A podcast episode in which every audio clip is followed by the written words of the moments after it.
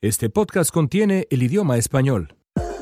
Amigos, ¿cómo están? Bienvenidos una vez más a el Gapfest en español, una coproducción de Slate y Univision Noticias. Están escuchando ustedes el episodio del 7 de diciembre, nuestro sexto episodio. Yo soy León Krause. Esta semana estoy en Nueva York, en los estudios de Slate. Un auténtico placer, un gusto estar en la costa este de Estados Unidos compartiendo por lo menos el frío de la temporada y en esta ocasión en los estudios de Slate, decía yo, compartiendo el frío de la temporada, no solamente con nuestros podcast escuchas que nos oyen acá en la costa este, sino con mis compañeros que están pues aquí, solamente algunas millas en el también bastante frío Washington. Me acompañan Dori Toribio y Fernando Pizarro en Washington, D.C. Dori es corresponsal de la televisión española 4, Fernando corresponsal de Univisión en Washington, D.C. ¿Cómo están?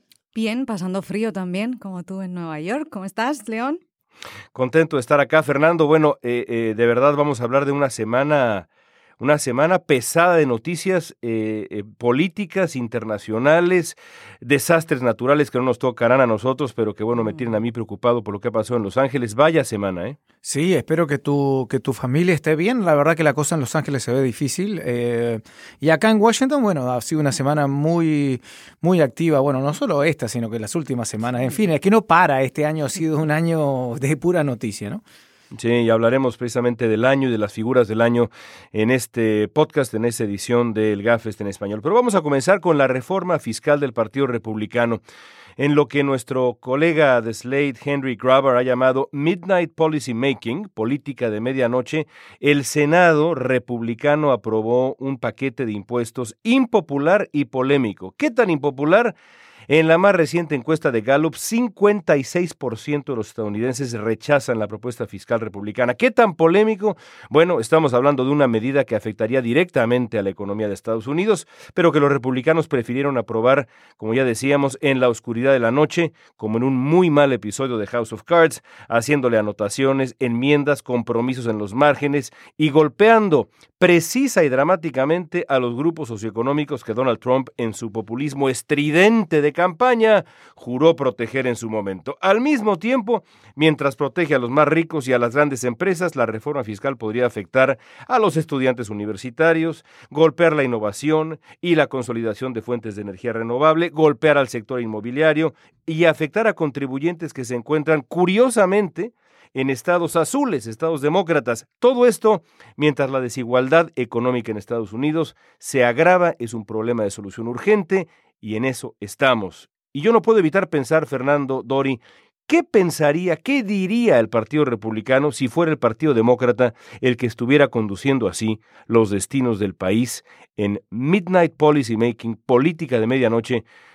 Dori, empiezo contigo. ¿Qué opinas de, lo que hemos visto? Eh, para mí, indigno, lo digo con toda franqueza, indigno de este país. La puesta en escena es cierto que fue terrorífica. No solo es ese voto a las 2 de la madrugada, pasando el informe de 500 páginas, la ley completa redactada por primera vez a las 9 de la noche a todos los senadores que apenas tuvieron unas horas para leerse todo ese informe, que lógicamente al hablar de política fiscal es muy complicado, sino también que recordemos, esta ley no se ha debatido en audiencias en el Congreso, no se ha elaborado el tradicional informe del Departamento del Tesoro para dar datos y conclusiones y análisis sobre lo que supondrá para los estadounidenses esta, esta propuesta. Y además, como mencionabas, la popularidad de este plan fiscal republicano está por los suelos en Estados Unidos. No mucha gente lo apoya y la mayoría de estadounidenses ahora mismo están interpretando que es un plan diseñado solo para favorecer a los más ricos. Por todo esto es cierto que la puesta en escena resulta terrorífica porque una gran ley como esta, que va a afectar a la primera economía del mundo y que por lo tanto no solo afecta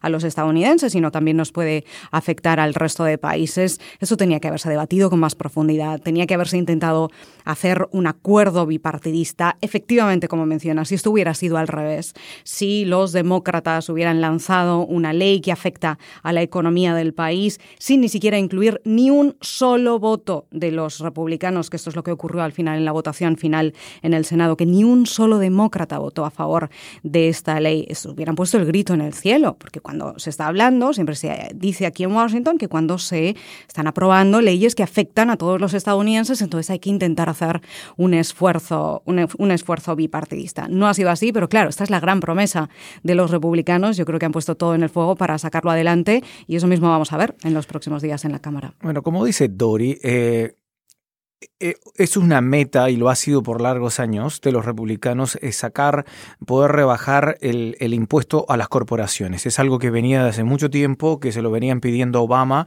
eh, y, aquí se crea una, paradoja, podríamos decir, ¿no? Porque cuando los demócratas eh, buscan leyes que tienen algún tipo de gasto social que implica gastar más dinero, entonces salen los halcones del déficit fiscal, generalmente por el lado republicano, diciendo, poniendo el grito en el cielo, diciendo, no, no, no, no, no, no, que vamos a gastar más plata, que, está, que, hay, que si vamos a gastar acá hay que recortar por el otro lado.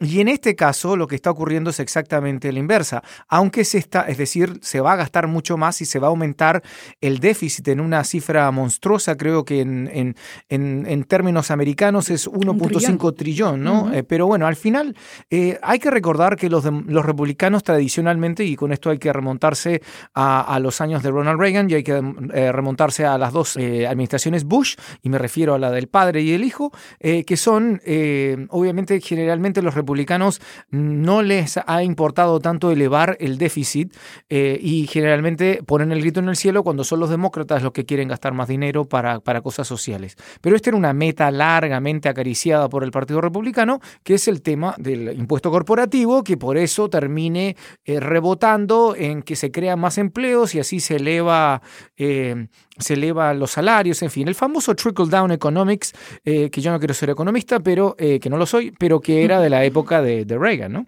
Y esto seguramente formará parte del año que viene de la campaña electoral. Vamos a tener reforma fiscal para rato porque 2018 ya están adelantando tanto demócratas como republicanos, cada uno defendiendo lo suyo, que este va a ser uno de los grandes temas. Y cómo afecta a los bolsillos de los estadounidenses, yo creo que tiene pinta de que sí, que vamos a estar hablando sobre esto mucho tiempo. Los estrategas demócratas eh, eh, apenas eh, se aprobó esto en el Senado, que además, bueno, tiene todavía historia, tiene, tiene todavía que, que como se dice, reconciliarse. Se dice así, ¿verdad, Fernando? Así es, señor, reconciliarse. sí. Como, cuando tú y yo nos peleamos.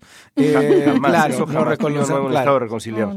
no, no es cierto, no es cierto y, los, los, estrategas demócratas desde el eh, momento en que el Senado republicano aprueba esto con esta eh, puesta en escena que ya describía Dori, aunque todavía falta un, trecho, deberán reconciliarse las posiciones de la Cámara de Representantes y, y, la de, y la del Senado, decían que este será el tema o debe ser el tema para el 2018 y quizás hasta para el 2020 en las elecciones por venir. Ahora, eh, yo quiero preguntarle sobre el muy reducido, muy reducido grupo de senadores republicanos que se han opuesto de una manera u otra a eh, eh, el, Partido Republicano en los tiempos de Trump o al presidente Trump eh, específicamente. Pienso, por ejemplo, en los senadores McCain, Flake y Corker.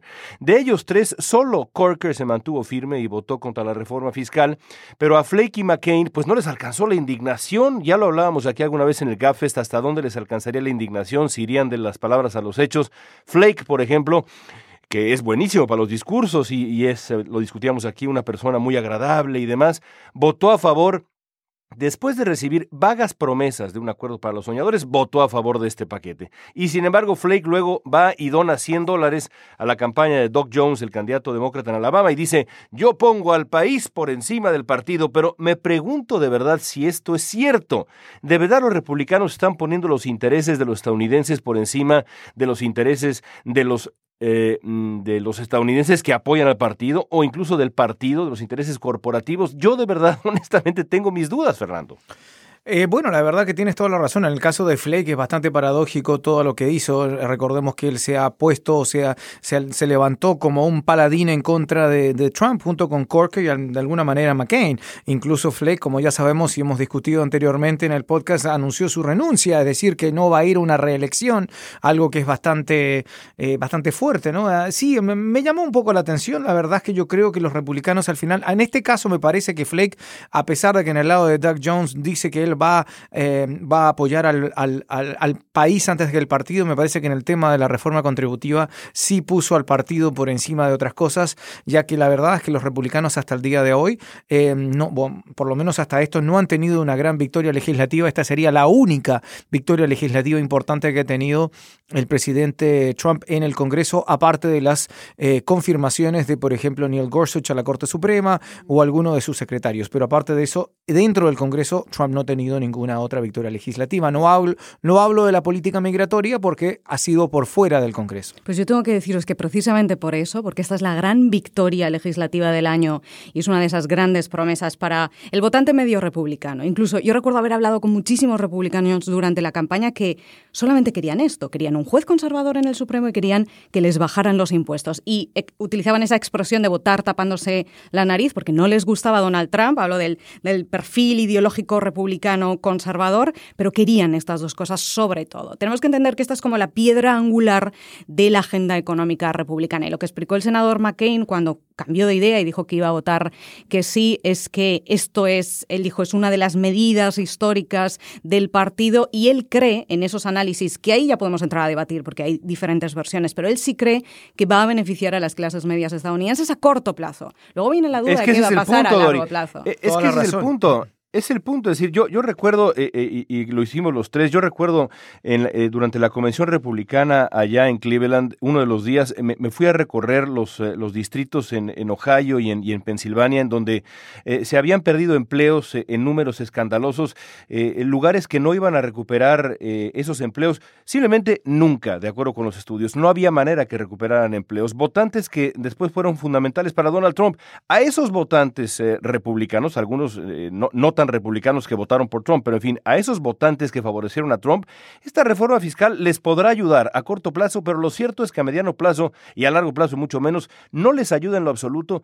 Yo había visto a populistas darle la espalda a sus promesas rápidamente, pero a muy pocos como a Donald Trump y este partido republicano. Esto es un golpe, eh, por donde uno lo vea, contra la clase media a largo plazo y contra los que ganan todavía menos. Es un golpe durísimo, ¿no te parece?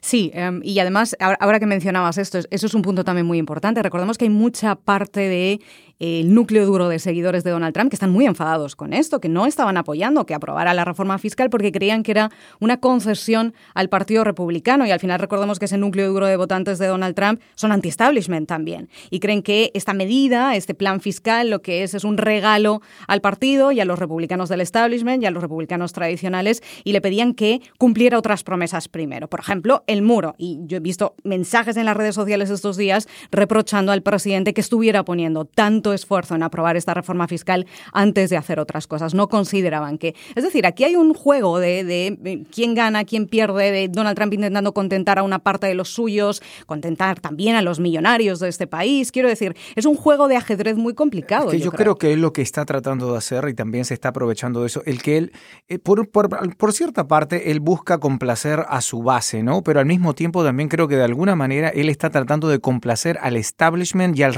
y al votante republicano en general que hace mucho tiempo, y tal, como tú y como conocemos a muchos, que lo único que quieren es bajar los impuestos. Ha sido una de las metas republicanas por tantos años.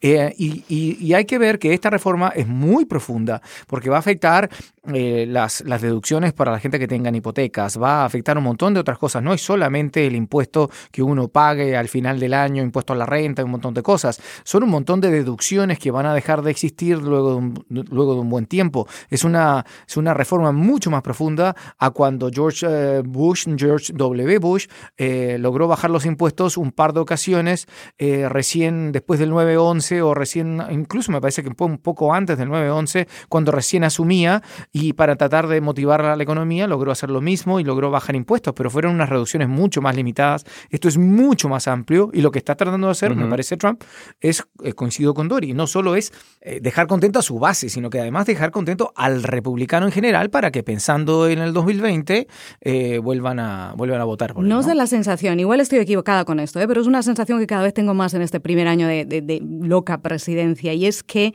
Donald Trump opera de una manera muy curiosa y es intentando contentar, como decía Fernando, a, a, estas dos alas que tiene dentro de los suyos de alguna manera enfrentadas. Y yo hay días que veo que está anunciando una medida o dando la razón, por ejemplo, a algunos líderes republicanos, pero inmediatamente después aparece en Twitter y insulta a alguien. Por ejemplo, a los medios de comunicación, que es una manera muy fácil de contentar a los suyos, o a los deportistas de la NFL. O cambia las reglas del juego sobre un mismo debate, porque el día después de que se aprueba esto, él, él dice, ah, pero yo estaría dispuesto a aceptar un recorte de impuestos a las corporaciones más alto de lo que se había aprobado. Es decir, se contradice el mismo. Eso pasa mucho, ¿verdad? Pero, eh, cuando y, no, no solamente con los republicanos, es decir, es un hombre como buen narcisista que no sabe no gustar y eso es, eso es evidentísimo. Y creo que un ejemplo interesante de esto es eh, la, decisión de, la decisión de DACA, la famosa decisión de DACA, en donde Donald Trump pues, decide cancelar este programa que ha protegido a 800 mil muchachos, pero la posterga hasta marzo dándole un espacio al Congreso para actuar. Y curiosamente, el momento para actuar es este. La siguiente batalla pues va a ser el presupuesto, idealmente tiene que resolverse esta misma semana. El problema es que como sabemos los republicanos ahí sí necesitan por lo menos a un puñado de demócratas. ¿Qué pueden pedir los demócratas a cambio de mantener abierto y funcionando el gobierno? Varias cosas. Quizá la más importante sea exactamente esa, la protección a los soñadores. Pero el problema, y yo quería sugerir eh, eh, este tema para discusión porque me parece que el problema es doble. Muchos republicanos dicen estar dispuestos a encontrar una solución para ese asunto pero solo se incluye medidas más severas en cuanto a migración, como por ejemplo cerrarle la puerta a los familiares de los Dreamers a, Estados Unidos, la posibilidad de la ciudadanía para los eh, familiares y demás, eh, cerrar esa puerta. El otro problema es que Varias organizaciones de soñadores, eh, Fernando, han dicho que no están dispuestas ni interesadas en otra cosa que no sea un Dream Act limpio, eh, como ya hemos explicado aquí, es decir, un Dream Act que no incluyan otras medidas que repriman la migración. Y entonces uno se pregunta, ¿hay solución realmente? Se lo vamos a preguntar, por cierto, a, a un protagonista del asunto, el senador Tim Kaine, en un minuto más que estará con nosotros, pero nos podemos adelantar. ¿Hay solución, Fernando? Ah, mira, yo creo que está complicada la cosa esta semana y la semana anterior y seguramente va a ocurrir la próxima semana también. Hay mucha presión de las organizaciones Dreamers esta semana con actos de desobediencia civil aquí en el Capitolio, con miles de, jóvenes viniendo y llenando los pasillos del Capitolio también. Yo creo que va a estar difícil de que, de que no, los demócratas no puedan ceder en algo. Eh, la propuesta republicana que se volvió a proponer esta semana, que es el, famoso Secure Act, ahora encabezada por John Cornyn, eh, Charles Grassley, también eh, Langford y Tom Tillis y y um, eh, eh, Tom Cotton, en fin, eh, y el senador Perdue, que son algunos de los senadores que están buscando limitar la inmigración legal, tal como estabas haciendo referencia. hay demasiadas condiciones que se están pidiendo por un lado. Los demócratas no tienen la mano ganadora en este debate en este momento. primero que nada, también algunos republicanos, como el mismo Cornyn, han dicho que no creen que esto se va a solucionar de aquí al 31 de diciembre, porque también otros dicen, ah, es que tenemos tiempo hasta el 5 de marzo. y algunos dicen, bueno, es que el, problema es que ciento veintitantos niños Dreamers están perdiendo su DACA todos los días y de aquí a partir del 5 de marzo van a ser 900 al día que van a estar perdiendo su DACA. Así que el tiempo se está acabando. A mí me parece que se va a tener que llegar a algún tipo de acuerdo y que alguien va a tener que ceder en algo. Y cuidado, por otro lado, también con la, con la reacción de las organizaciones de los, de, los, de los Dreamers, porque lo hemos visto, lo vimos en los años de Obama y lo hemos visto también en esta época. Si los demócratas finalmente llegan, digamos, a un compromiso y aceptan una medida como, como, como uno de, estos, eh, de estas propuestas que, señalas, eh, Fernando, eh, en donde sí, bueno, aquí está el, el, boleto de ingreso para los soñadores, la legalización, pero a cambio de eso, estas medidas mucho más severas en migración, se le puede, puede digamos, ser una situación de perder, perder para el Partido Demócrata porque pierden en realmente tratar de obtener la solución integral que querían para la migración y pierden también a las organizaciones de, los, de los soñadores y a los propios soñadores que van a estar no molestos, sino molestísimos, indignadísimos con sus eh, representantes, con congresistas y senadores, eh, si, ven que aceptan una medida que criminaliza, por ejemplo, a sus padres. Así que creo yo que mm. para los demócratas en este momento, como dices, y no sé qué pienses, Dori, es una situación donde potencialmente pueden perder, perder con una enorme facilidad. Sí, estoy de acuerdo con vosotros. Los demócratas tienen una situación muy mala, una mano de juego, como se dice, pésima para empezar esta partida, pero ojo, muchos republicanos también. Esta semana 35 congresistas republicanos firmaron esa carta pidiendo una solución permanente para los Dreamers que llevaron al líder republicano del Congreso, a Paul Ryan, que no les hizo mucho caso, porque ahora los líderes republicanos en el Congreso están a otra cosa. Es decir, es una pelea muy compleja y además, eh, como habéis expuesto perfectamente las dificultades que tienen los demócratas, me centro en las que también están teniendo ahora los republicanos o los pocos republicanos que habría a favor de avanzar en esto, y es que tienen una inmensa que es un presidente que no sabe lo que quiere, que un día dice una cosa, un día dice que tiene a los Dreamers en el corazón y otro día, como poco antes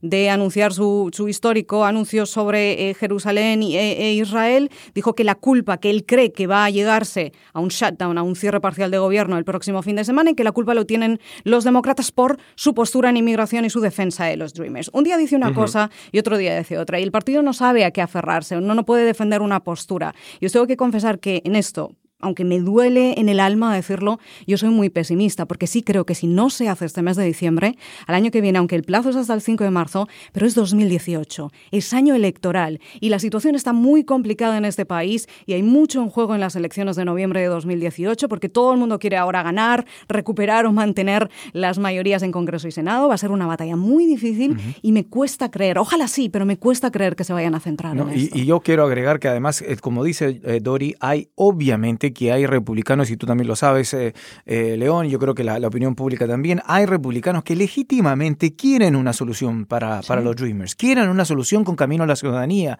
Me refiero a Eliana Rosletine, me refiero a Carlos Curvelo, y a un montón de otra gente, me refiero a Jeff Flake, por ejemplo, pero, pero hay otros que no ven eh, en un camino a la ciudadanía, en, o sea, ven, ven, ven en DACA una solución de parche, una solución temporal, una solución a medias. Y, y obviamente a mí me parece, como dice Dori, que la Casa Blanca y el presidente está dando señales de que a él le conviene, tal como a Obama le convino que eh, los republicanos eh, crearan y forzaran un cierre del gobierno y terminaron ah, perdiendo esa batalla. Me parece a mí que a, Trump le conviene y él quiere, eh, él quiere que quizás se llegue a un cierre del gobierno para echarle la culpa a los demócratas por, el, por, el, por la postura migratoria. ¿Sí? ¿Crees que le, le convino a Barack Obama en su día y, bueno, que le conviene a Trump lo veo más claro. Eh, aunque esta va a ser, o sería, si acaba sucediendo, es la primera vez en la historia que un partido con mayorías en las dos cámaras y un presidente republicano eh, se ve abocado a un shutdown, con lo cual no sería motivo de celebración, pero entiendo esa parte. Yo creo que le convino a Obama en el sentido de que en la retórica le convino, pero al final en los resultados electorales no se ah, reflejó. A eso quizás, pero recuérdate que ellos quedaron como los ganadores y todo el mundo, lo que era culpa de los republicanos. le echaron la culpa a los republicanos a Ted Cruz, en fin, pero que al final eh, en los resultados electorales no se reflejó esa conveniencia. Yo creo que, yo creo que es, una lectura fascinante la que sugieres, Fernando, porque puede, eh, eh, en, este juego de la percepción en el que Donald Trump es, nos guste o no, un, maestro, sin duda alguna, el fomentar la percepción, insisto, de una suerte de empate eh, de, incapacidad entre los republicanos y los demócratas le, convendría a Donald Trump. En fin, no nos adelantemos porque vamos a hablar con un auténtico protagonista de, esto y lo ha sido además por décadas, el senador Tim Kaine, eh, dentro de unos segundos. This is a very important issue. And I think President Trump, while I was disappointed when the president, after saying Dreamers are great kids, they have nothing to worry about with me, I was disappointed when he said I'm going to terminate the program in six months because I viewed it as a little bit of a broken promise. There was something in that announcement that frankly I think we have to grapple with, which is no executive action is as good as a statutory fix. Nuestro invitado de esta semana ha estado en el centro, en el corazón de la política estadounidense desde hace más de dos décadas. Ha sido alcalde, gobernador, senador, ha encabezado su partido y ha sido candidato vicepresidencial apenas en el 2016. Esta semana nuestro invitado es el senador de Virginia, Tim Kaine. Bienvenido al GAFE, senador, ¿cómo está? Ah, bien, bien, estoy contento de visitar con el GAFE, estoy. Un placer tenerlo con nosotros. Bueno, vamos a, a comenzar con, con un tema que yo sé que a usted le, le, interesa profundamente. Hablemos de DACA. La protección para los soñadores, eh, senador, se está acabando y el Congreso sigue, sigue todavía paralizado. Esta semana, eh, eh, lo decíamos aquí en el podcast hace unos minutos, presenta la mejor oportunidad para alcanzar un acuerdo, dado que los republicanos necesitan de pues varios senadores demócratas, ocho senadores demócratas para resolver este dilema presupuestal. ¿Ve usted una solución en puerta, a pesar de que muchas organizaciones de soñadores han dicho, por ejemplo, que quieren solo un Dream Act limpio, sin que esté vinculado a otras medidas migratorias? ¿Hay una solución en puerta, senador? Necesitamos una solución y yo tengo confianza que, que vamos a hallar la solución. Yo ofrecí un discurso sobre el Dream Act en el Senado y cada día hay más republicanos, 35 uh, republicanos en la Casa de Representantes, hay algunos uh, republicanos en el Senado que están trabajando con nosotros para hallar esta solución y en los días que vienen, uh, hasta el fin de año, debemos y yo creo que vamos a hallar esta solución permanente. Senador, ¿usted cree que esta, esta solución se va a lograr antes del 31 de diciembre? Porque ya algunos senadores republicanos, me refiero por ejemplo a su colega John Cornyn, que quien ha planteado una, una propuesta alternativa, no cree que se llegue a un acuerdo antes del 31 de diciembre. Eh, hay un gran eh, choque entre los republicanos y demócratas ahorita sobre eh, muchos asuntos fiscales hasta el fin del año, el, impuestos y propuestos sobre nuestro acuerdo de spending hasta el fin del año, pero hay un grupo que está creciendo de republicanos que quieren una solución. Y esta situación de los soñadores, ellos son bien populares con eh, la población americana. Eh, siempre gente que están llamando a mi oficina, y no solo Dreamers, pero los que están apoyantes de los Dreamers para hallar una solución. Entonces yo tengo confianza que podemos eh, hallar esta solución hasta el fin de diciembre. Tenemos más tiempo porque el presidente ha, ha dicho que él va a terminar el programa en marzo, pero no debemos esperar y, los demócratas están, cada, cada uno de nosotros en la Casa y en el Senado, estamos empujando para una solución en las semanas que vienen. Senador, otro asunto importante este mes de diciembre, cambiando de tema, es el anuncio del presidente de Estados Unidos, de Donald Trump, que reconoce a Jerusalén como la capital de Israel y que ha ordenado al Departamento de Estado que inicie el proceso para el traslado de la embajada desde Tel Aviv a Jerusalén, lo que rompe con la política de Estados Unidos y con el consenso internacional de las últimas siete décadas. Y como miembro de la Comisión de Exteriores del Senado, quería preguntarle cuál es su valoración sobre esta decisión del presidente Trump. Pues yo, soy un miembro del Comité de Relaciones Exteriores, especialmente el subcomité que incluye Israel y, los otros países en el Medio Oeste. Y yo creo que esta decisión eh, ofrece una situación eh, bien peligrosa, ah, porque las naciones en el Medio Oeste que son en alianza con Israel, como Jordan y Egipto y Saudi Arabia, ellos han pedido nosotros no hacer este cambio. Um, yo creo que va a, tener un, un, resultado en el Medio Oeste que va a ser más peligro para Israel y otro, otra gente allá. Y también uh, el Departamento de Estado, el secretario Tillerson, el Departamento de uh, Defense, secretario Madas, uh, ellos no son apoyantes de eso. El presidente ha ha tomado esta decisión contra el aviso de nuestros secretarios y porque ellos tienen miedo que va a ser peligro para, para nuestras embajadas en esta parte del mundo. Entonces yo no, no estoy de acuerdo que es una buena idea ahorita. Hace un año y medio, senador, lo entrevisté en el programa Al Punto de Univisión y, me dijo usted que la mayor amenaza que enfrentaba Estados Unidos eran los actores no estatales. ¿Cuál es la mayor amenaza que enfrenta Estados Unidos hoy? Desde entonces, pues ha eh, explotado el, el, asunto ruso, eh, pero también hemos visto eh, amenazas internas que, que preocupan el lado más oscuro de la sociedad estadounidense en este año y medio desde aquella, desde aquella entrevista que, que tuvimos todavía eh, las fuerzas no estatales son bien difíciles para nosotros.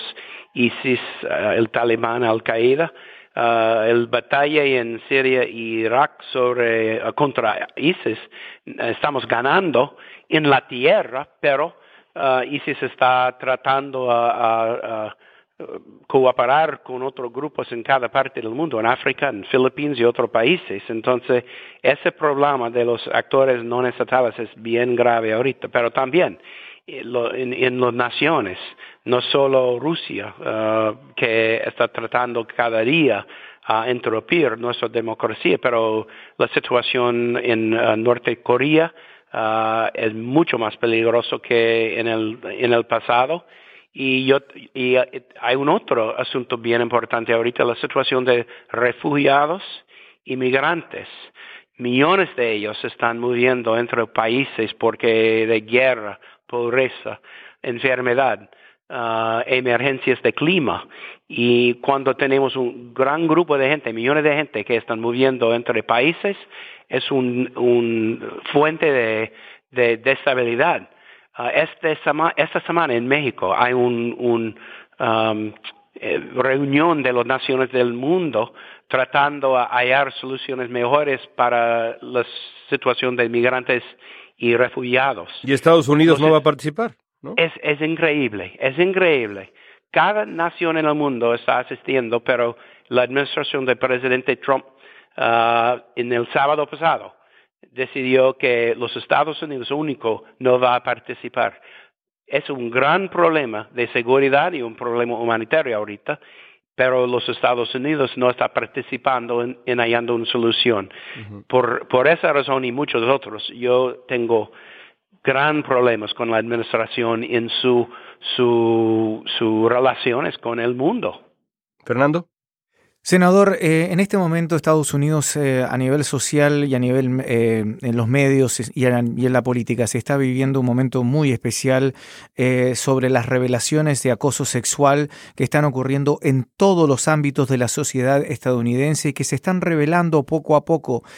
Eh, quería obviamente preguntarle a usted cuál es su opinión sobre lo que está ocurriendo, eh, lo que ha ocurrido con el retiro del congresista eh, John Conyers, con la situación que enfrenta el senador Al Franken y además, ¿cómo ve usted el liderazgo del Partido Demócrata? Sé que eso es una pregunta quizás separada, porque también tenemos el retiro de Luis Gutiérrez, que se retira por razones completamente diferentes, estamos hablando de dos cosas. Pero ¿cómo ve usted, primero que nada, el tema del acoso sexual y el futuro de alguno de los políticos. También está el congresista Rubén Kiwen, que también tiene algunas acusaciones en su contra. Eh, y eh, bueno, ¿cómo, ¿cómo ve usted este tema? No, es un, gran problema ahorita. Eh, voy a explicar primero sobre este problema de, de asalto sexual y después sobre los, los líderes y, y, oficiales. Es un tiempo bien importante para nuestra cultura en eso, porque en el pasado muchas mujeres han sufrido asalto y otro, uh, otro uh, interacciones muy malos, pero ellos tienen miedo y no pueden, uh, pueden pedir para ayuda porque ellos están miedo que van a perder su empleo o va a ser otros resultados malos. Entonces hay una cultura de silencio sobre eso. Yo creo que hemos, hemos cruzado un río, cruzado el Rubicon y ahorita gente, por fin, y, es una gran cosa, pueden, uh, pueden hablar sobre su experiencia y, y, ofrecer su, su, uh, su opinión sobre eso sin miedo, porque mucha gente va a apoyar uh, mujeres que han sufrido bastante. Y eso es una buena cosa. Va, va a tener algunos momentos Uh, difíciles con, con, con, amigos, pero es un buen tiempo cuando mujeres y otros que han sufrido uh, tienen la oportunidad por fin de ofrecer su experiencia sin miedo. Um, aquí en Congreso, uh, cualquier persona, con, congresista, senador, que trata a mujeres o cualquier persona en una manera sin respeto, con abuso o asalto o, o palabras de, que no son profesionales, uh, va, necesita hacer una consecuencia para eso. Entonces tenemos un, ethics committee aquí que está investigando a alguna persona, incluyendo el senador Franken. Hoy hay un otro, uh, otra mujer que está uh, hablando contra él. Y yo he hablado directamente con el senador para ofrecer mi aviso a él, pero no debemos aceptar uh, cualquier persona, líderes o otros, que tratan mujeres sin respeto. ¿Y, debería permanecer, debería permanecer Franklin en el Senado, senador?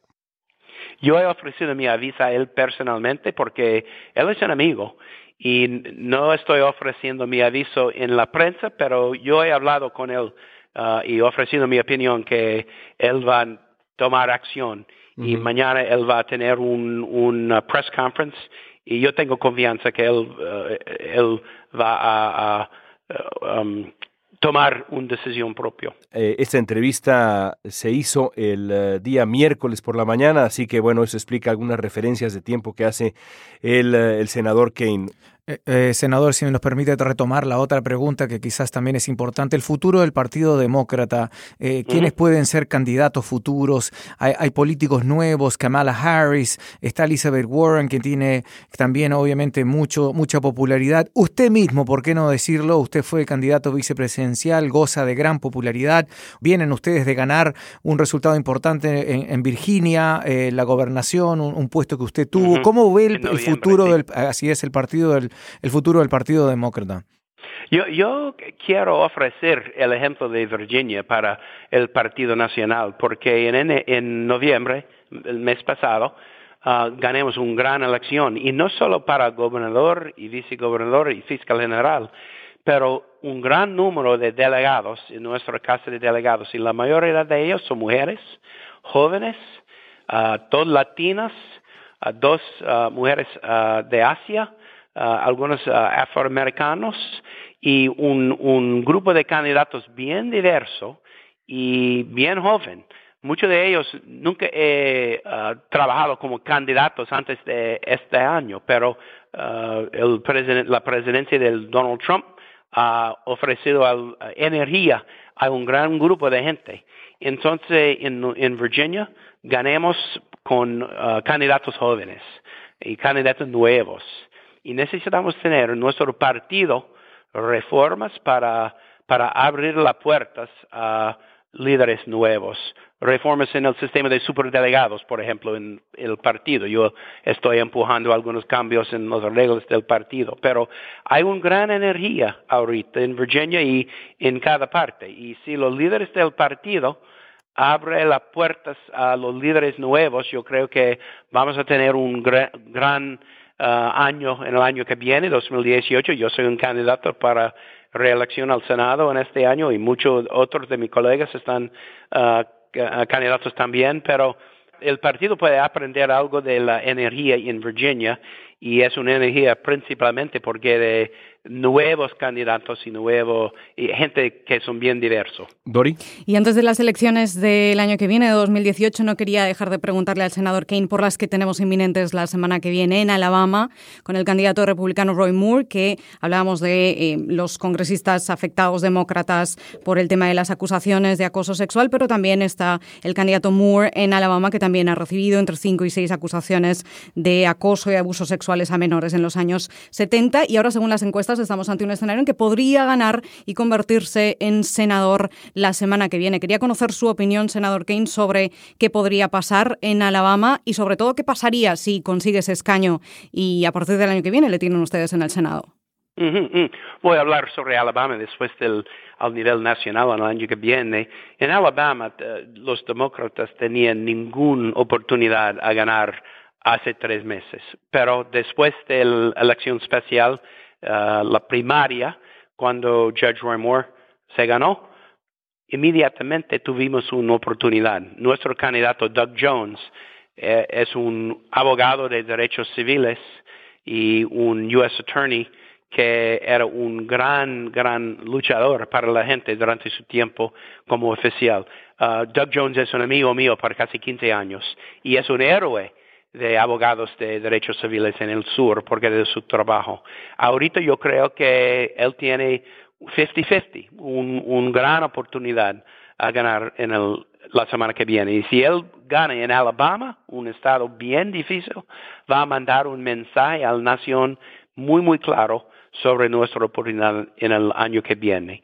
Uh, en el año que viene, uh, en el Senado va a ser difícil para nosotros uh, tener la mayoría, pero es posible, especialmente si, si vemos la energía en otros estados como uh, vimos en Virginia en, en la, uh, la, mes pasada.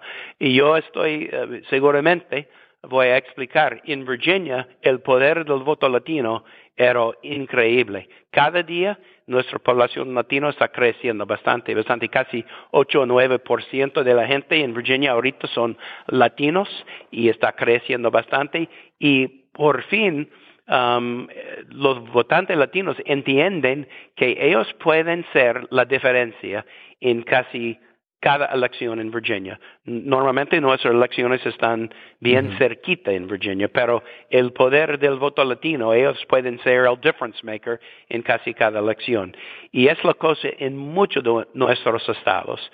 Uh, estados como, you know, claro que sí, estados como Arizona y Nueva México y en el sudoeste, pero un estado como Georgia, por ejemplo, bien rojo, pero la población latina está creciendo en una manera bien increíble y cuando esta población entiende que ellos pueden ser la diferencia en los, las campañas, uh, yo creo que va a tener un gran cambio en la política de este estado.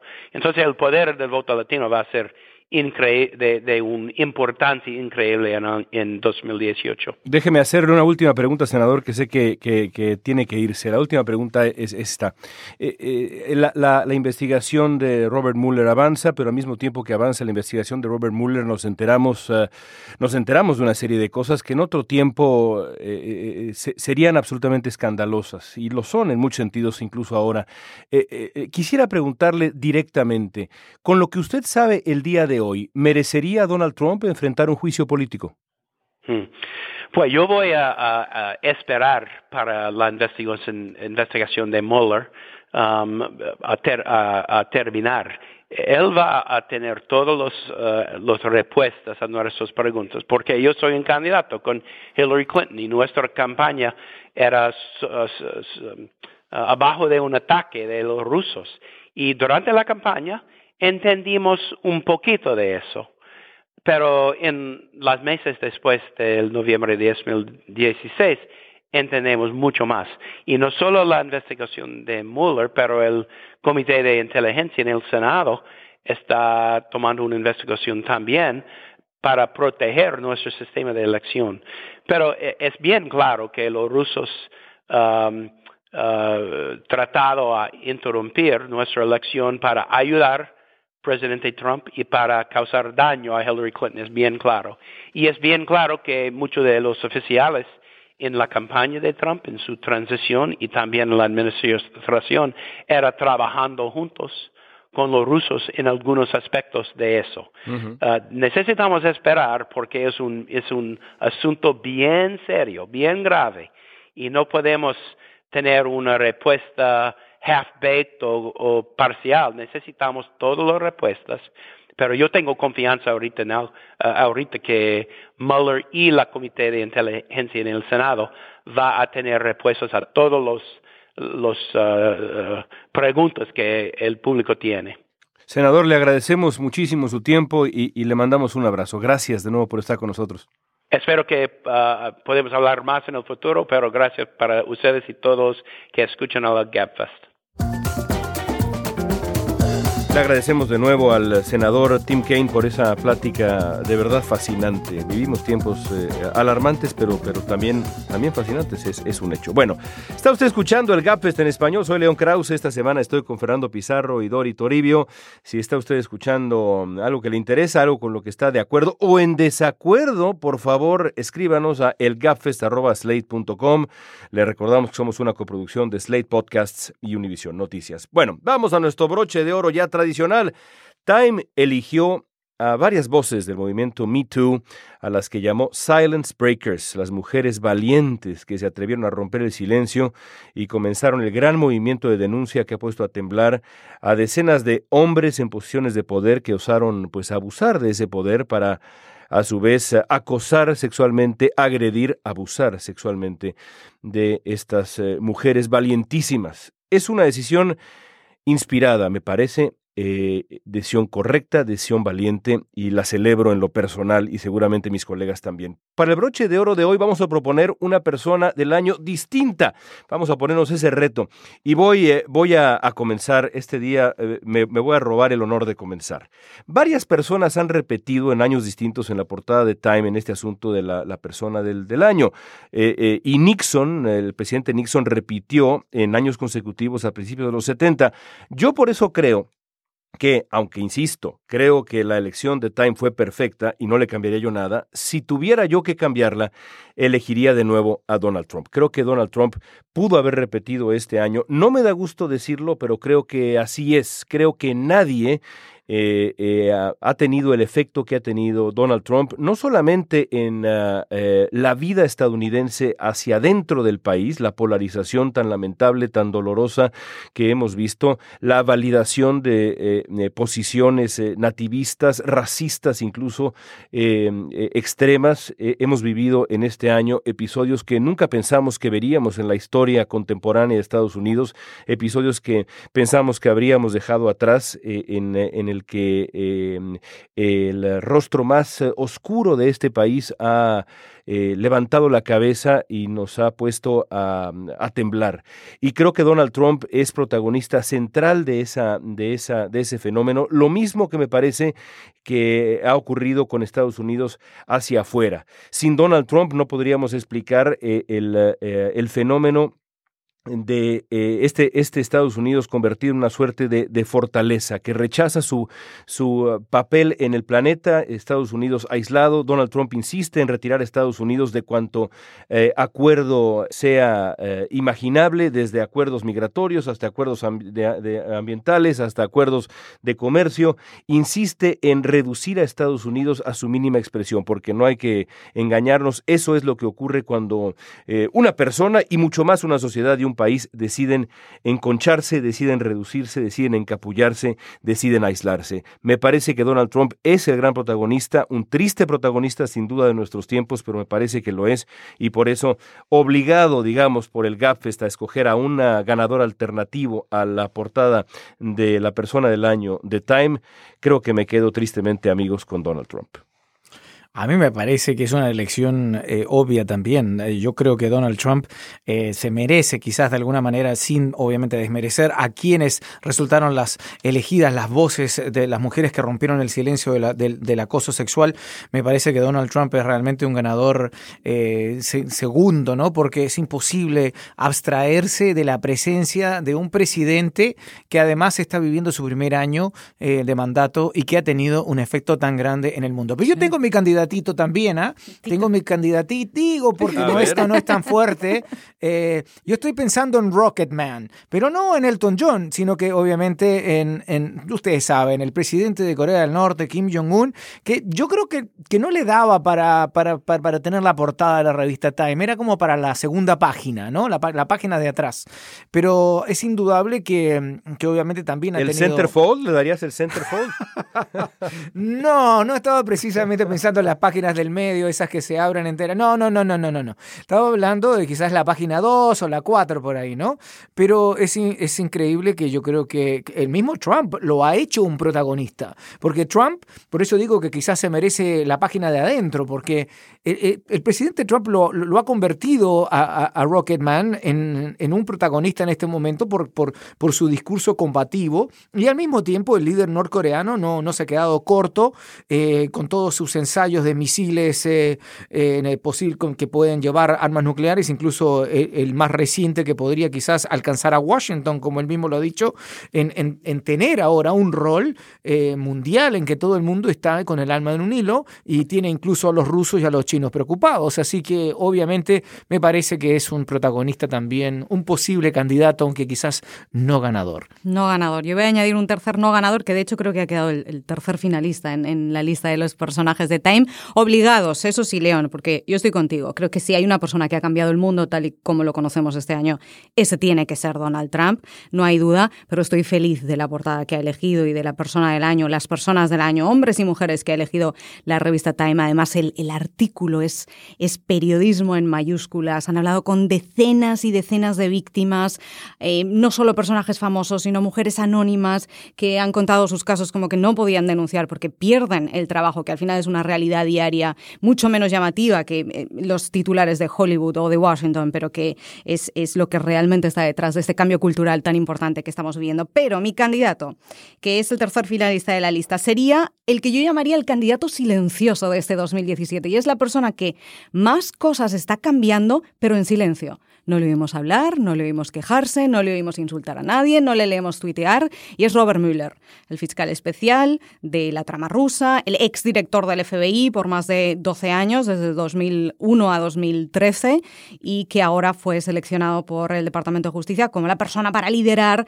toda esa complejísima investigación sobre la interferencia de Rusia en las elecciones de 2016 y si Donald Trump tuvo algo que ver o no, o la campaña de Donald Trump o el entorno de Donald Trump tuvo algo que ver o no con esa interferencia. Y por lo que sabemos está liderando una investigación que primero es muy amplia, porque empezó con el tema ruso, pero ahora parece que se ha extendido al posible delito de obstrucción a la justicia del presidente al despedir al director del FBI, exdirector del FBI, James Comey, y ahora parece que podría haber entrado esta semana, están esas informaciones que dice que podría haber entrado en las finanzas, en las cuentas bancarias en Deutsche Bank de la familia Lo que estaríamos ya en otro tercer escenario que son los potenciales delitos de conflictos de intereses de la familia del presidente que él siempre dijo que era la línea roja. Es decir, Robert Mueller, bien calladito, bien en silencio, pero está entrando en todos los temas más delicados, avanzando, como sabemos, porque ya hay varias eh, detenciones. El ex jefe de campaña Manafort tendrá que comparecer en un juicio en mayo de 2018 y recientemente el ex asesor de seguridad nacional de Trump, el